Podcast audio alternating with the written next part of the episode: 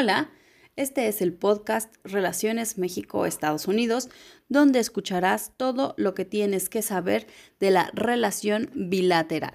Soy Urapiti Paloma, internacionalista por el Colegio de San Luis y maestra en estudios políticos por Edinburgh University.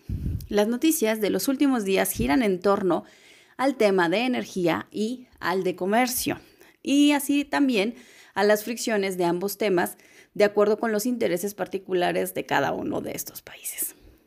Empecemos con el tema de energía, el cual parte de un artículo del diario Wall Street Journal del 6 de febrero, cuyo ah, artículo se tituló El embajador de Estados Unidos toma el lado de México. A partir de este artículo, en la prensa nacional se reporta el revuelo que ha causado la intención de reforma eléctrica del presidente de México, Andrés Manuel López Obrador, en Estados Unidos, va más allá de la indignación mostrada por empresarios y legisladores, quienes reclaman las afectaciones que los inversores estadounidenses tendrán en el tema. Y es que ahora Incluso se exige la destitución del embajador de este país en el territorio mexicano, Ken Salazar, a quien acusan de estar del lado del el presidente Andrés Manuel en este tema. Así lo reportaba la prensa nacional. Esto ocurre después del viaje del 21 de enero de la Secretaría de Energía de Estados Unidos, Jennifer Granholm, quien expresó una cita, las preocupaciones, cierro, de Washington por el potencial impacto negativo de la reforma eléctrica que impulsa el presidente. La propuesta de reforma enviada al legislativo en septiembre pasado causa una controversia porque limitaría al 46% la participación privada en generación eléctrica, esto para favorecer a la CFE, que es una empresa estatal. Además, eliminaría a los reguladores autónomos de energía y revisaría contratos previos, así como daría prioridad a las plantas fósiles de la CFE sobre energías renovables de particulares. Lo reportaba Forbes. Y en este hilo de acontecimientos es que se da la visita del 9 de febrero de John Kerry, que es quien es el enviado especial de la presidencia de Estados Unidos esto con el objetivo de promover el diálogo y colaboración climática y acciones en torno a las energías limpias. Acordaron que pondrán en acción un diálogo de alto nivel sobre la implementación de estas metas. Esto mediante la formación de un grupo de trabajo Estados Unidos-México para el clima y la energía limpia, que incluirá a dependencias de ambos países.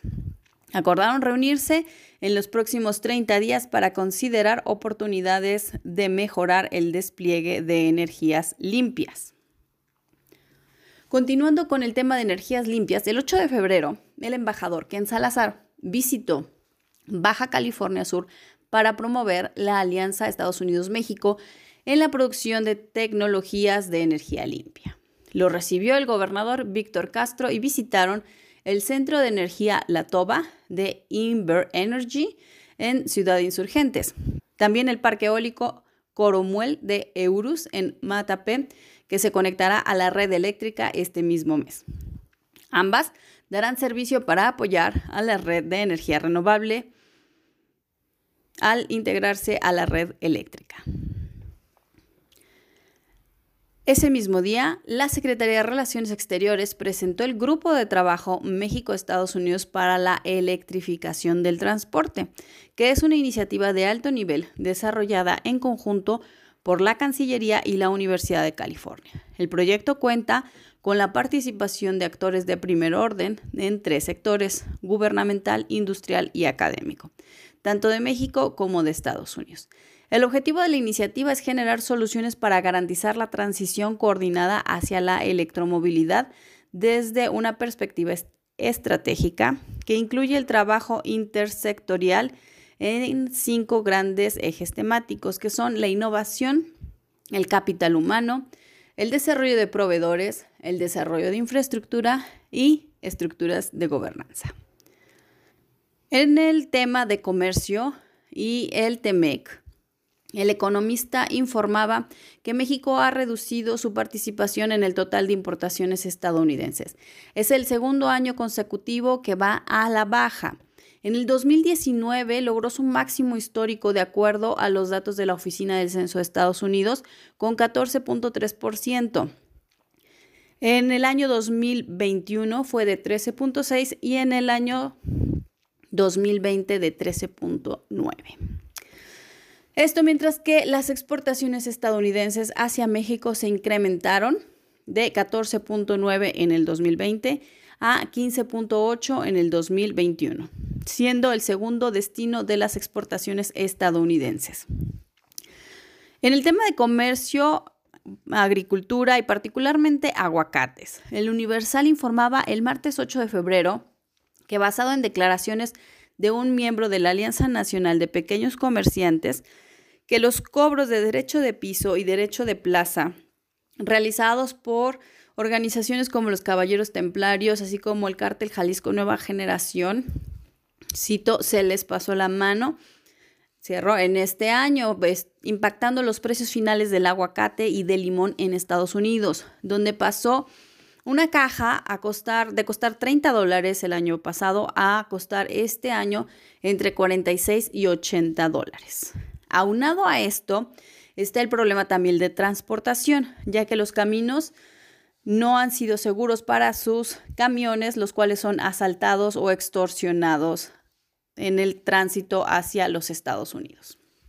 A estos problemas internos se sumó que el Servicio de Inspección Sanitaria de Plantas y Animales del Departamento de Agricultura de Estados Unidos decidió pausar, hasta nuevo aviso, las actividades de inspección de aguacate en Michoacán y con ello la suspensión temporal de envíos de aguacate, por lo que la autoridad sanitaria estadounidense hizo del conocimiento al Servicio Nacional de Sanidad, Inocuidad y Calidad Agroalimentaria, que tomó la determinación luego de que uno de sus oficiales, quien realizaba la labor de inspección en Uruapan, Michoacán, recibió una llamada de amenaza a su teléfono celular oficial. Cabe señalar que en las últimas seis semanas los productores de Michoacán han exportado más de 135 mil toneladas de aguacate a Estados Unidos. Y de acuerdo con información de la Secretaría de Agricultura, se prevé que antes de que concluya el 2022, inicien las exportaciones de aguacate de Jalisco a dicho país. Bueno, estás informado de los sucesos entre México y Estados Unidos. Soy Urapiti Paloma. Que tengas un maravilloso día. Adiós.